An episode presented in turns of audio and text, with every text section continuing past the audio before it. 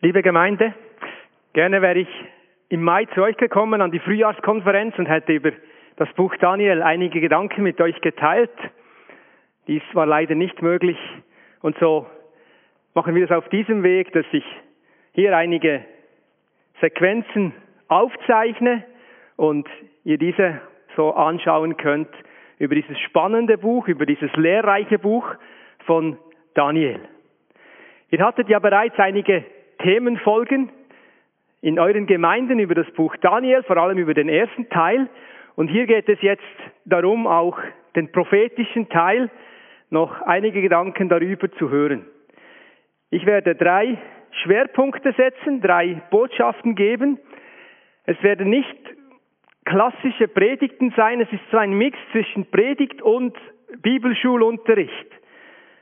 Ich unterrichte dieses Buch auch an der Bibelschule in Widibühl und in der Jüngerschaftsschule Grow und staune immer wieder, was für Schätze in diesem Buch enthalten sind und da kann ich noch lange darin graben. Es werden immer wieder neue Gedanken zum Vorschein kommen.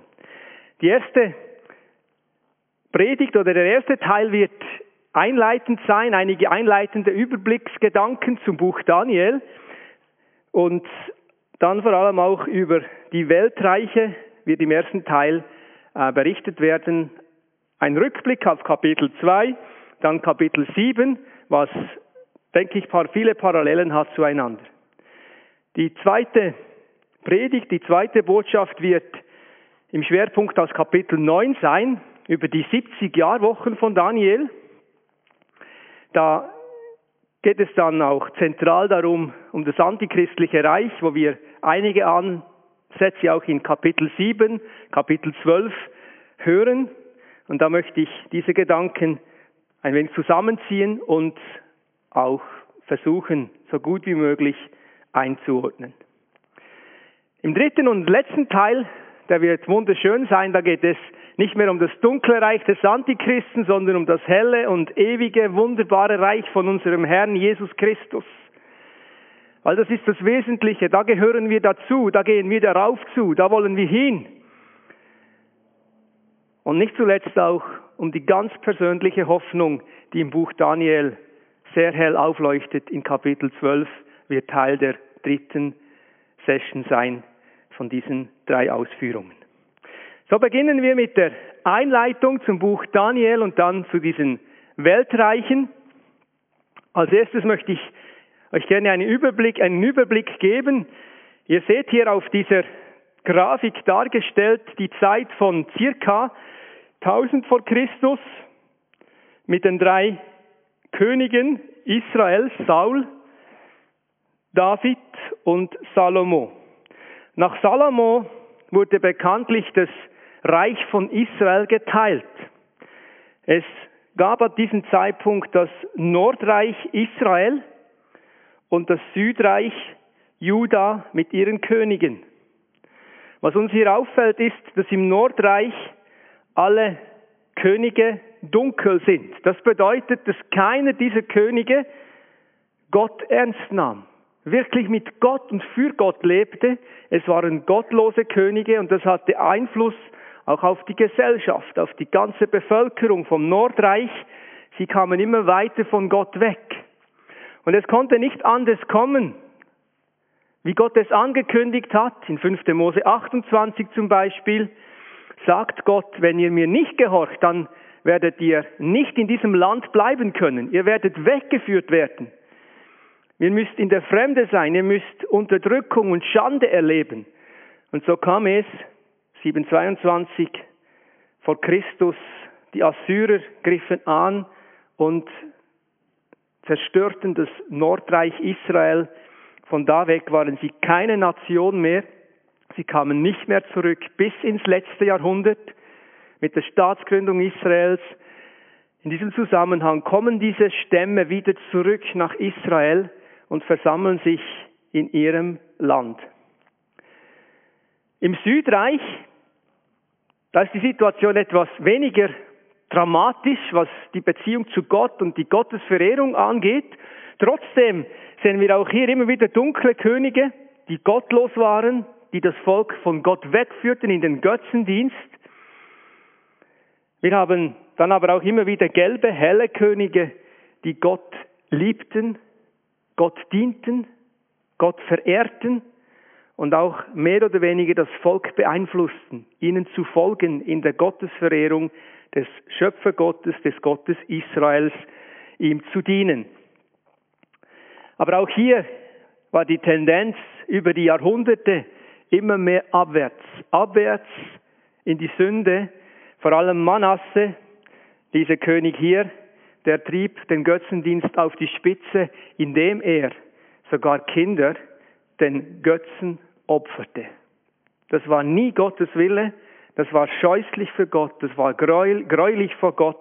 Er tat dies und das hat Gottes Zorn heraufbeschworen.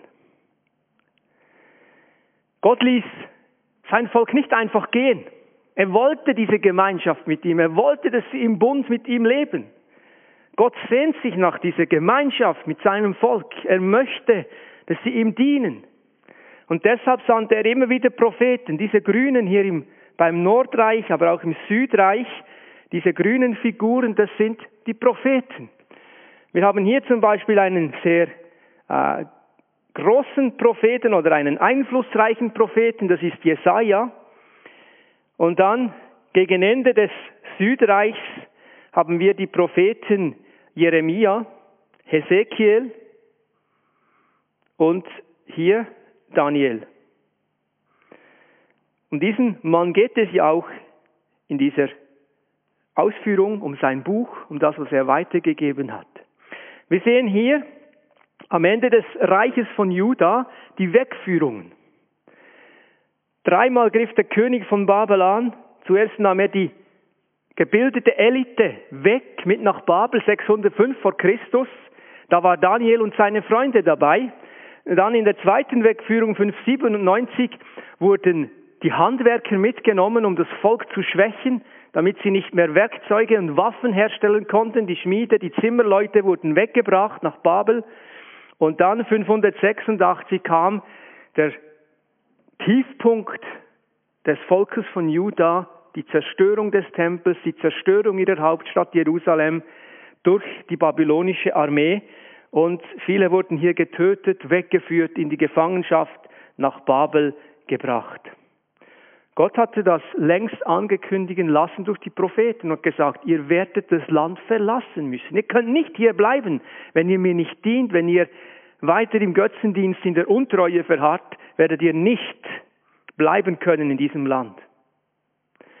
So kamen sie nach Babel und ich war gleich ein bisschen weiter. Hier noch einige Gedanken werden dann in der zweiten und dritten Botschaft aufgegriffen werden. Nehmt es einfach schon mal gedanklich mit. Jeremia hatte vorausgesagt, dass in Babel diese Zeit 70 Jahre dauern wird.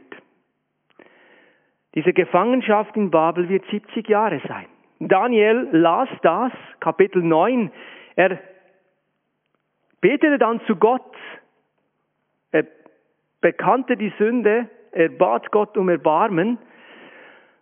Und so kam es nach diesen 70 Jahren, dass die Ersten zurückgehen durften nach Jerusalem. Unter der Leitung von Zerubabel, dem politischen Führer zu dieser Zeit. Das ist dieser Mann hier. Er ging zurück nach Jerusalem. Sie begannen den Tempel wieder aufzubauen, wurden dann unterbrochen, haben später dann nach der Anweisung von Haggai, einem Propheten, den Tempelbau wieder aufgenommen. Er wurde fertiggestellt. Genau 70 Jahre nach der Zerstörung des ersten Tempels wurde der zweite Tempel fertiggestellt. Auch hier haben wir diese 70 Jahre genau eingehalten. Biblische Prophetie ging da in Erfüllung. Es gab dann weitere Rückführungen oder Heimkehren, einmal unter Esra und eine sehr, sehr bekannte Rückführung, das ist die auch unter Nehemia.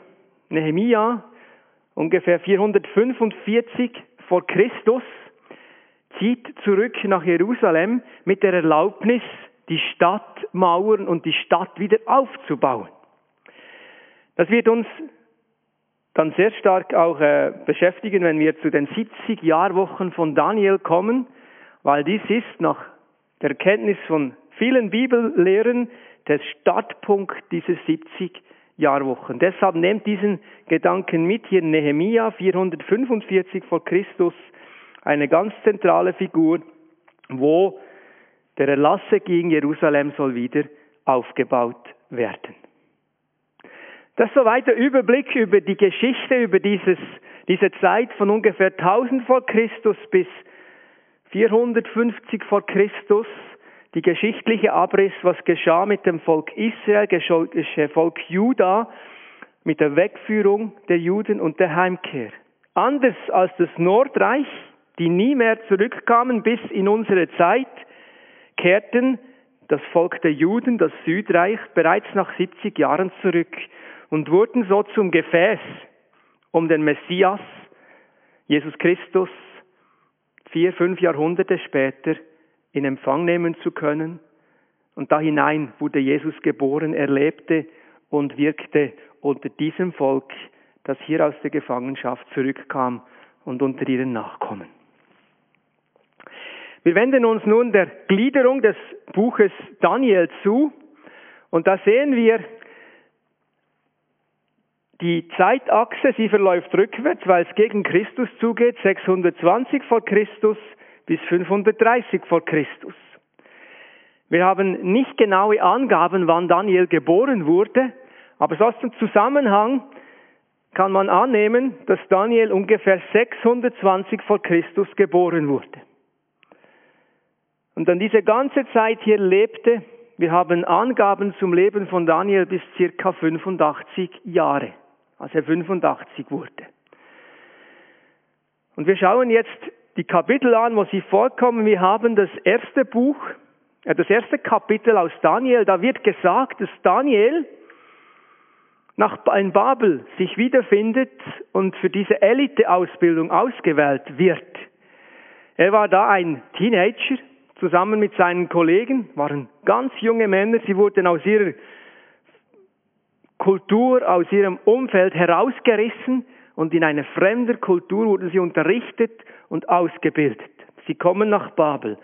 Und ihr habt das gehört in der Textfolge, wie sie da ganz treu zu Gott gestanden sind, wie sie diese Herausforderung mit Gottes Hilfe geschafft haben, ihm treu zu sein und nicht dem babylonischen Götzendienst zu verfallen. Nur ganz kurze Zeit danach ist das Kapitel das ist Kapitel 1, genau. Dann das Kapitel 2 kommt ganze kurze Zeit danach. Das ist der Traum von Nebukadnezar mit dieser Statue, mit diesen verschiedenen Materialien, mit diesem Stein, der vom Berg herunterkommt und dieses Stat, diese Statue an den Füßen trifft und sie zerstört. Das war in der Zeit, als Daniel noch sehr jung war. Ich denke, der war noch keine 20, als er vor diesem mächtigen Herrscher der Welt aufgetreten ist und ihm erklären konnte, was dieser Traum ist und bedeutet. Es ist schon gewaltig, was Gott diesem jungen Mann anvertraut hat und was er ihm zugemutet hat an Aufgaben, um diesem Weltherrscher Informationen zu geben über seine Zukunft, über die Zukunft der Welt. In der Folge diese Kapitel 3 und 4 sind nicht datiert im Buch Daniel. So genau. In die Folge haben wir Kapitel 3, die drei Freunde mit dem Feuerofen. Da wird Daniel nicht erwähnt. Einzig in Kapitel 4 der Nebukadnezar und sein, seine Zeit als Wahnsinniger, als Tier, wo er erniedrigt wurde. Da kommt Daniel vor. Und das findet sich hier in dieser langen, langen Zeitspanne irgendwo ab dem 20. Lebensjahr, es ist vielleicht eher in der hinteren Hälfte von dieser Zeit, da lesen wir gar nicht viel von Daniel und seinen Freunden. Seine Freunde kommen noch in Kapitel 3 vor, dann verschwinden sie aus der Bibel, aus dem biblischen Bericht. Daniel, hier Kapitel 4, kommt vor. Und dann die nächste Station, die ist bereits ungefähr mit 70 Jahren. Das ist das Kapitel 7. Also ganze 50 Jahre von 20 ungefähr bis 70 Jahre, da haben wir einen einzigen Eintrag aus dem Leben von Daniel im Zusammenhang mit dem Wahnsinn von Nebukadnezar. Die restliche Zeit war er einfach mit Gott unterwegs. Wir wissen von ihm, dass er viel gebetet hat, dreimal am Tag. Wir wissen, dass er diesem Gott treu gedient hat. Aber wir wissen auch, dass er große Positionen hatte in, diesem, in diesem Weltreich von Nebukadnezar und zum Teil auch von den folgenden Königen.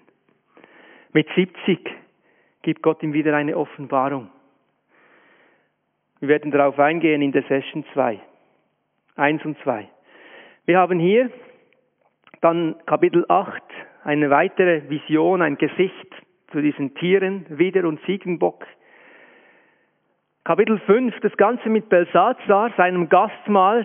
Da war Daniel bereits über 80 Jahre alt, als das geschah. Und dann zeitnah kommt auch das Bußgebet, Kapitel 9. Und erst nach dieser Zeit wurde Daniel in die Löwengrube geworfen. Ich hatte immer so die Vorstellung, ja, der war sicher ein Mann im besten Alter oder vielleicht noch jung, als er in die Löwengrube kam. Nein, der war über 80 Jahre alt, als er noch einmal eine starke, schwierige Glaubensprüfung erlebt in seinem hohen Alter. Und er steht immer noch zu Gott. Er dient diesem Gott treu. Er betet keinen König an. Er verrät niemand anderes als seinen Gott allein. Was für ein Zeugnis. Als junger Mann mit keinen 20 steht er treu zu Gott. Mit über 80 steht er immer noch treu zu seinem Gott. Da wollen wir Daniel als Vorbild nehmen und ebenso unser ganzes Leben treu zu unserem Gott stehen. Nicht verleugnen, dass wir zu ihm gehören, sondern klar bekennen, ich liebe diesen Gott, ich liebe Jesus, ich gehöre zu ihm. Daniel ist uns ein großes Vorbild. Er stand zu Gott und er hat Gottes Wunder, Gottes Hilfe erleben dürfen. Kapitel 10 bis 12 sind noch die Abschlusskapitel. Irgendwie gegen 85 Jahre alt ist Daniel hier, als er das erlebt und diese Offenbarung noch bekommt und das Buch wird abgeschlossen mit einer persönlichen Verheißung auf die Auferstehung von Daniel und so verschwindet er von der Bildfläche, aber bei Gott ist Daniel sehr präsent und ich freue mich, diesen genialen, einzigartigen, wunderbaren Mann eines Tages zu sehen bei Gott in der Herrlichkeit.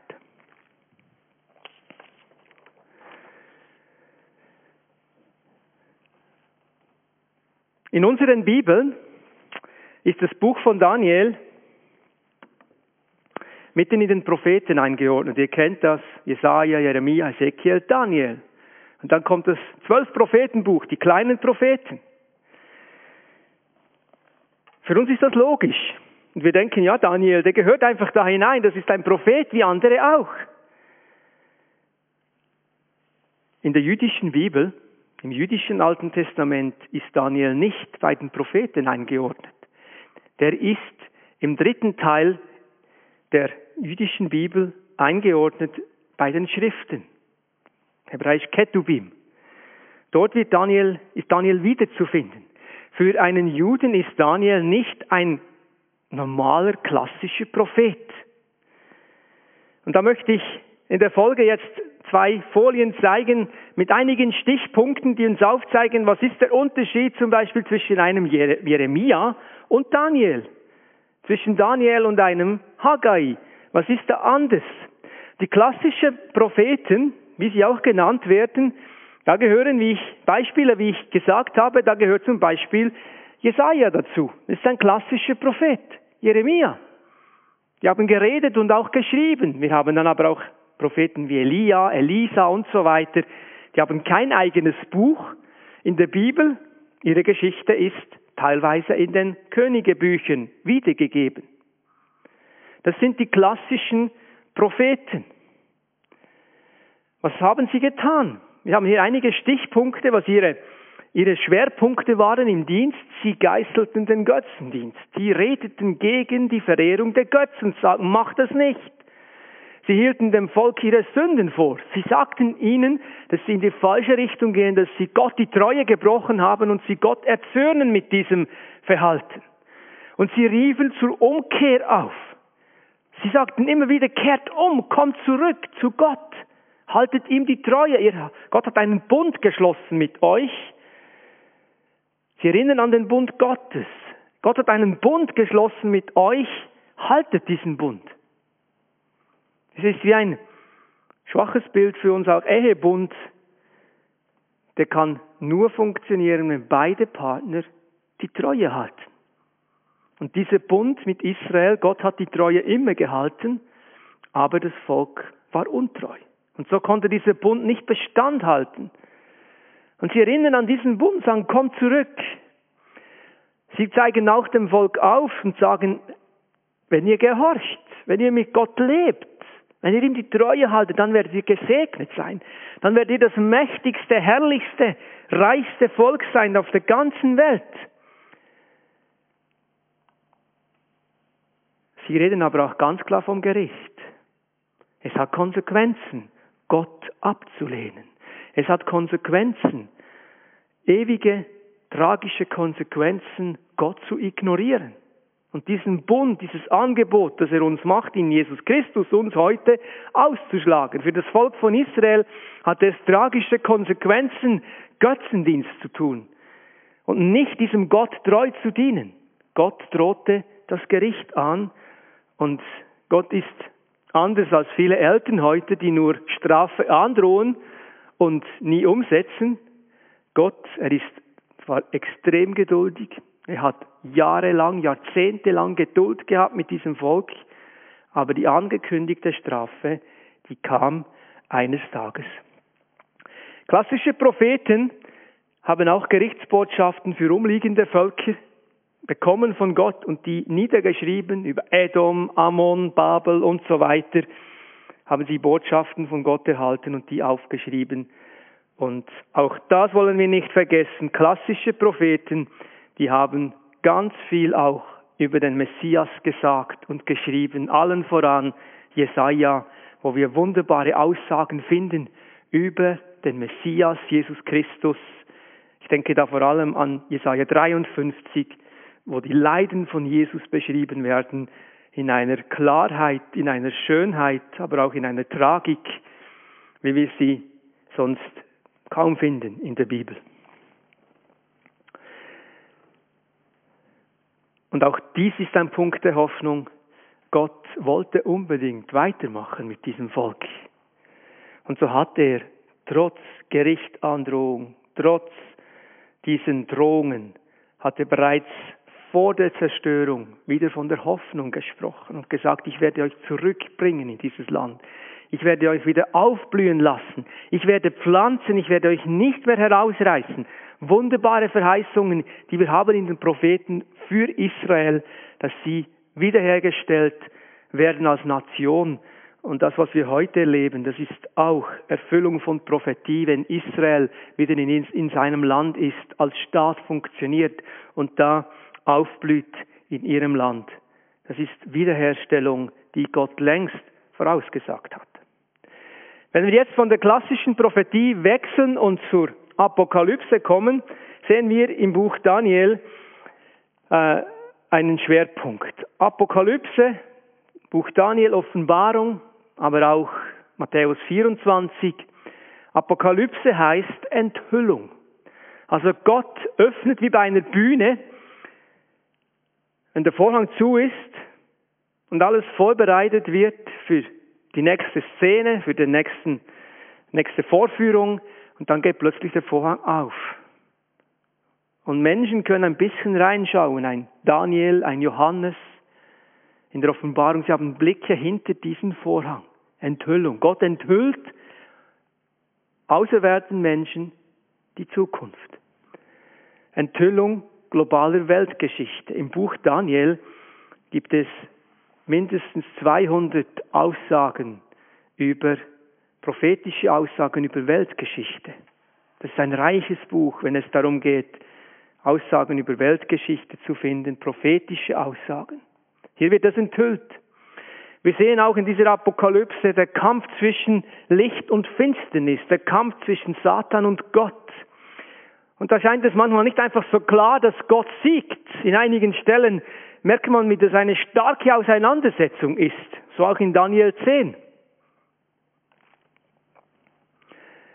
Immer mehr rückt in der Apokalypse Israel und Jerusalem in den Mittelpunkt, in den Brennpunkt. Es geht um dieses Land, es geht um diese Stadt und in Jerusalem noch explizit um die paar Quadratmeter auf dem Tempelberg, wo heute die islamische Moschee steht oder eine islamische Moschee steht. Das sind die explosivsten Quadratmeter der Welt und auf diesen Punkt spitzt sich die Apokalypse auch zu, auch wenn es die ganze Welt mit beeinträchtigt dann schlussendlich. Wir finden Aussagen über den Antichrist und sein Reich in diesen Büchern. Wir finden Aussagen über das globale Gericht Gottes, dass die ganze Welt ins Wanken kommt, die Kräfte des Himmels werden ins Wanken kommen, Naturgesetze funktionieren nicht mehr wie gewohnt, es kommt durcheinander. Apokalypse beschreibt es auf tragische Weise. Sie spricht über das Ende der Zeit, wann es eine Wende gibt. Aber auch hier fällt die Hoffnung nicht. In der Apokalypse, auch da ist immer wieder diese Gedanken eingestreut. Aussagen über Gottes ewiges Reich. Da werden wir uns in der dritten Session ganz speziell diesem Gedanken zuwenden.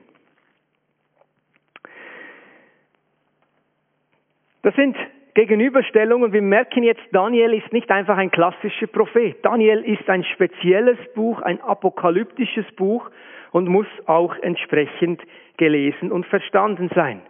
Ich möchte hier ein paar grundlegende Gedanken noch einblenden, wie wir mit Prophetie oder auch Apokalypse umgehen sollten. Wichtig ist, dass wir mal gut lesen, was da steht. Vielleicht auch in verschiedenen Übersetzungen. Bibelübersetzung. Gut lesen, was da steht. Und möglichst versuchen, nicht Gedanken hineinzulesen. Manchmal kommen wir an einen Text heran und denken, ja, da wissen wir schon, das steht da und das bedeutet der. Es kann sehr irreführend sein, wenn wir so an Bibeltexte rankommen, nicht hineinlesen, möglichst nicht hineinlesen. Vergleichen mit der gesamten biblischen Botschaft, die verschiedenen Texte vergleichen. Daniel nicht äh, isoliert betrachten, sondern Daniel in Bezug nehmen dann auch Matthäus 24, 2. Thessalonicher Brief und die Offenbarung und weitere Stellen. Auch die Frage, gibt es Erklärungen in der Bibel dazu? Und da haben wir gerade bei Daniel gute Erklärungen. Ich bin so dankbar, dass Daniel immer mal wieder Fragen gestellt hat an diese, an Gabriel oder an andere Gestalten, die ihm diese Botschaft offenbart hatten oder da anwesend waren, hat er Fragen gestellt. Und da wurde einiges schon geklärt. Und da müssen wir nicht selber Dinge noch dazu dichten, wenn es in der Bibel klar erklärt ist, was es ist. Oft ist es so, dass wir im Rückblick mit einer genügenden Distanz Geschehen aus der Geschichte der biblischen Prophetie mehr oder weniger klar zuordnen können. Dinge, die aber noch in der Zukunft liegen, sind oft sehr, sehr schwierig konkret zuzuteilen. Und deshalb diese Warnung hier, nicht, ab, nicht zu absolut zu werden und zu viel zuzuordnen. Ich hoffe, es gelingt mir in diesen drei Vorträgen oder Predigten, das auch zu berücksichtigen, dass ich nicht zu viel zuordne. Oder dann vielleicht eher so zuordnen und sage, es könnte sein, aber ich bin nicht 100% sicher, weil hier wurde schon viel gesagt und geschrieben, was nicht stimmt, was revidiert werden muss. Wir wollen eine demütige Haltung einnehmen, nach Erkenntnis suchen, Gott um Leitung bitten durch seinen Geist, wenn wir an Offenbar, an Prophetie oder Apokalypse, an dieses offenbarte Wort herangehen, um Gedanken daraus zu lehren. Und so kommen wir jetzt konkret zu diesen Weltreichen. Daniel 2 habt ihr bereits betrachtet in euren fortlaufenden Bibel. Texten. Ich greife das nur ganz kurz auf. Ich denke, ihr könnt euch noch erinnern, er hat geträumt, dieser Daniel. Er, der König hat geträumt, Nebukadnezar. Er wollte diese Deutung wissen und auch den Traum. Sie konnten sie ihm nicht sagen, die Gelehrten und Weisen aus Babel. Er wollte sie alle umbringen lassen. Und da hat Daniel um eine Frist gebetet von einer Nacht und Gott war so gnädig, hat Daniel diesen Traum und auch die Deutung geschenkt von dieser Statue. Was war das Geheimnis von dieser Statue? Was lag dahinter? Dieser goldene Kopf, diese silberne Brust und so weiter, die Lenden und auch die Beine und dann die Füße noch Eisen und Ton vermengt. Diese Beschreibung, was war da das Geheimnis? Eine mögliche Deutung, wie sie von vielen Theologen unterstützt und akzeptiert ist oder auch weitergegeben wird, seht ihr hier aufgegliedert. Das wird ja auch erklärt dann im Text ähm, Kapitel 2 oder dann auch Kapitel 7.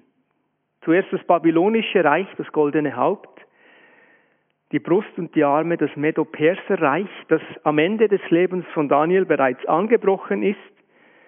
Dann das griechische Reich mit Alexander dem Großen als großen Anführer, großen Eroberer, der die ganze damalige Welt erobert hat. Dieses griechische Reich wurde abgelöst vom römischen Reich, das weit über Jesus hinaus Bestand hatte. Jesus lebte im römischen Reich. Und dann geht die Beschreibung ja weiter mit diesen zehn, dieser Vermischung, diese zehn Nationen oder zehn Könige. So die Beschreibung des ersten, ersten Bildes in Daniel 2. Und was ganz zentral ist, Daniel 2, hier bricht das Reich Gottes hinein in diese Welt. Dieser Stein vom Berg, der sich löst, das Bild an den Füßen trifft und alles zerstört und verblasen wird. Dieser Stein zu einem großen Berg wird, der die ganze Erde ausfüllt. Ein Bild für das Reich Gottes. Alle Weltreiche vergehen. Sie werden abgelöst durch das Reich Gottes.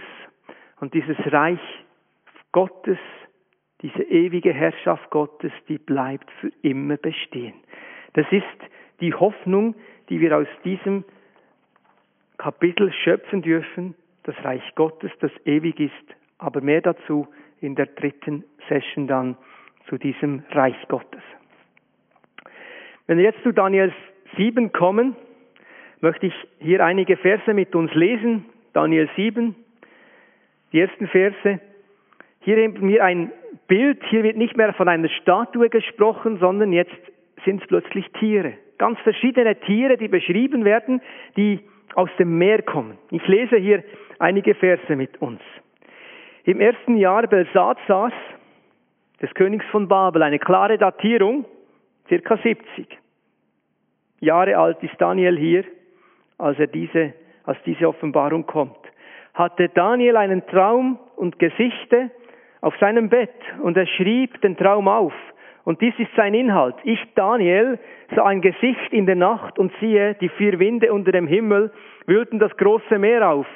Und vier große Tiere stiegen herauf aus dem Meer, ein jedes anders als die anderen. Das erste war wie ein Löwe und hatte Flügel wie ein Adler. Ich sah, wie ihm die Flügel genommen wurden und es wurde von der Erde aufgehoben und auf zwei Füße gestellt wie ein Mensch und es wurde ihm ein menschliches Herz gegeben. Und siehe, ein anderes Tier, das zweite, war gleich seinem, einem Bären und war auf der einen Seite aufgerichtet und hatte seinen Maul, in seinem Maul zwischen seinen Zähnen drei Rippen und man sprach zu ihm, steh auf und friss Fleisch. Danach sah ich und siehe ein anderes Tier, gleich einem Panther. Das hatte vier Flügel wie ein Vogel auf seinem Rücken und das Tier hatte vier große Köpfe und ihm wurden große Macht gegeben. Danach sah ich in diesem Gesicht in der Nacht und siehe ein viertes Tier war furchtbar und schrecklich und sehr stark und hatte große eiserne Zähne, fraß um sich und zermalmte und war was übrig blieb, zertrat es mit seinen Füßen. Es war auch ganz anders als die anderen Tiere und hatte zehn Hörner. Der Text geht dann weiter über ein weiteres Horn, das hervorbricht. Meiner Erkenntnis geht es hier dann Richtung äh, Thematik des Antichristen, wo wir später mehr darüber hören werden. Was ist die Bedeutung von diesem Traum? Was ist die Bedeutung von dieser Vision von Daniel mit diesen Tieren. Wir haben eine Erklärung im gleichen Kapitel, Vers 16, da macht Daniel das, was ich so froh bin, dass er es getan hat. Und ich ging zu einem von denen, die da standen, und bat ihn, dass er mir über das alles genaueres berichtete. Und er redete mit mir und sagte mir, was es bedeutet. Daniel stellt Fragen. Daniel geht auf diesen, diesen einen Mann zu oder eine Person zu und fragt. Und er bekommt Antwort. Vers 17, diese vier großen Tiere sind vier Königreiche, die auf Erden kommen werden. Aber die Heiligen des Höchsten werden das Reich empfangen und werden es immer und ewig besitzen. Es ist allgemein anerkannt, dass diese Vision große Parallelen hat zu Kapitel 2. Kapitel 2, Kapitel 7, dass die weitgehend deckungsgleich sind, was diese vier äh, großen Weltreiche sind. Der Löwe steht für Babel. Ein majestätisches Tier, ein gewaltiges Tier, noch mit Adlersflügeln, was die Macht und Majestät dieses Reiches aufzeigt. Der Bär, der sich aufrichtet, das Medopersische Reich, ein mächtiges Reich, das zur Zeit von Daniel begonnen hat und sich weiter durch die Jahrzehnte gezogen hat. Dann das dritte Weltreich, dieser Leopard oder dieser Panther, je nach Übersetzung, ein schnelles Tier, steht für die schnelle Eroberung von der Welt durch Alexander des, des Großen. Aber nach Alexander dem Großen, der nicht sehr alt wurde, wurde das Reich in vier Teile aufgeteilt und es waren vier Generäle. Und da haben wir diese vier Flügel, dieser Leopard hatte vier Flügel und vier Köpfe deutet auf die Aufteilung dieses griechischen Reiches in vier Teile. Im Anschluss kommt dieses furchterregende Tier, das römische Reich. Etwas von der Grausamkeit des römischen Reiches merken wir, wenn wir aus der Geschichte und auch aus der Bibel kennen, dass sie Kreuzigungen durchgeführt haben. Menschen auf schrecklichste Weise hinzurichten. Das war eine Art dieser, dieses römischen Reichs und zeigt etwas von dieser Schrecklichkeit, von dieser Brutalität dieses Reiches auf. Sie haben Menschen scheußlich, qualvoll ermordet und umgebracht. Das war das römische Reich. Der Text geht dann aber auch hier weiter. In der Erklärung vor allem haben wir es gelesen, dass am Ende Gottes Reich kommen wird. Kapitel 7 spricht aber auch noch ganz ausführlich über das antichristliche Reich, dieses elfte Horn. Und so möchte ich zum Abschluss von diesem ersten Teil noch eine Tabelle kurz einblenden für einen Moment, wo ich mal versucht habe, diese Kapitel ein bisschen zu ordnen oder zuzuordnen, was ich denke, was möglich ist, ohne sich zu weit aus dem Fenster zu lehnen. Wir haben Kapitel 2, Kapitel 7, dann Kapitel 8 und 11 weitere Gedanken. Kapitel 2 und 7 sprechen von babylonischen Reich mit dem goldenen Kopf und mit dem Löwen mit den Adelflügeln. Das Medo-Persische Reich wird in drei Kapiteln erwähnt. Einerseits im zweiten Kapitel mit der Brust, diese Statue, mit dem Bär, Kapitel 7, und in Kapitel 8 mit dem Widder. Der Widder, der zwei Hörner hat, so wird er beschrieben in Kapitel 8, eines länger, andere kürzer, Meder und Perser. Und dann kommt der Ziegenbock vom Westen her, die, Griech, die griechische Armee, und sie zerschlägt diesen Widder und macht ihn kaputt oder stößt ihn um und übernimmt seine Macht. Und so sind wir bereits bei den Griechen. Die Lenden der Statue, der Panther mit den vier Flügeln und vier Köpfen, der Ziegenbock in Kapitel 8, und dann Daniel 11 wird beschrieben, die Zeit nach Alexander, dieser Kampf zwischen diesen vier Generälen. Da war keine Einigkeit zwischen diesen vier Generälen von Alexander dem Großen, die haben sich gegenseitig bekämpft und um Anteil an Macht gestritten miteinander, ein großes Durcheinander. Wir sehen weiter das römische Reich, die Beine, diese Statue, das vierte schreckliche Tier, Die zehn Hörner haben wir dann in der Folge nach diesem großen Tier oder die zehn, da geht es weiter, nahtlos weiter in das neue Reich. Und wir haben in dieser Zeit von Rom, haben wir beschrieben diesen Antiochus Epiphanes Vierten.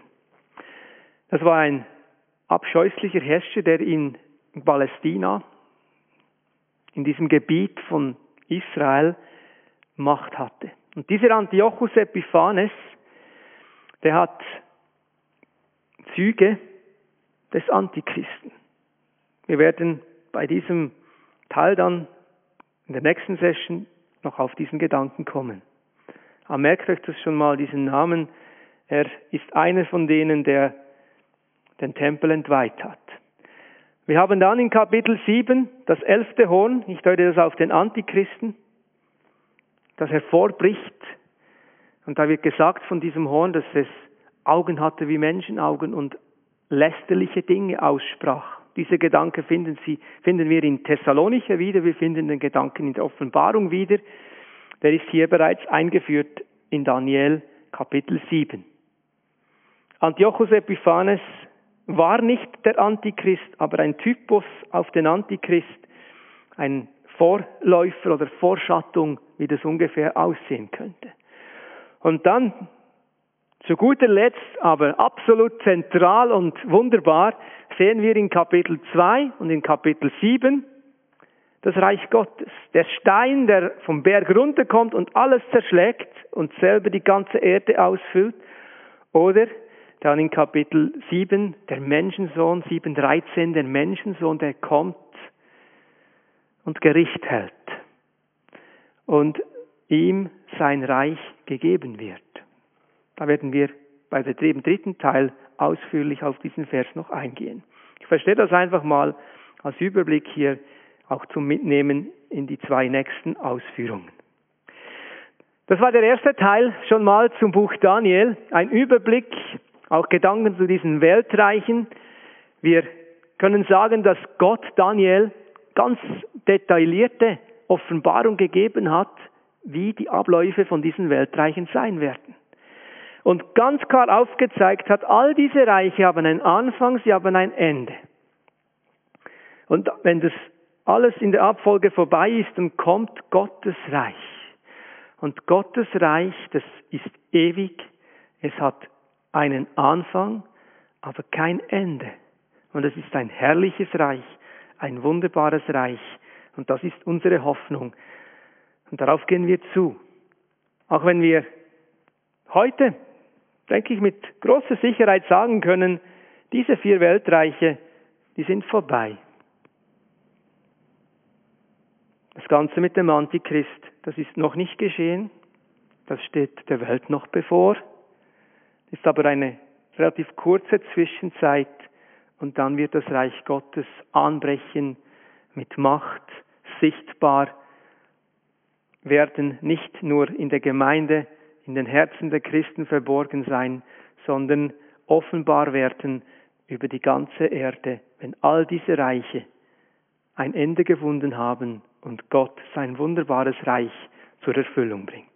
Darauf freuen wir uns, darauf gehen wir zu und so gehen wir, schließen wir hier mal ab und gehen dann später in die zweite Session mit einem schweren und auch dunklen Thema aus Kapitel 9, Schwerpunkt Antichrist. Und dann in der dritten Session, wenn wir wieder viel Licht haben, Reich Gottes, ewiges Reich. Und da wollen wir hin, da wollen wir dazugehören. Gott segne euch.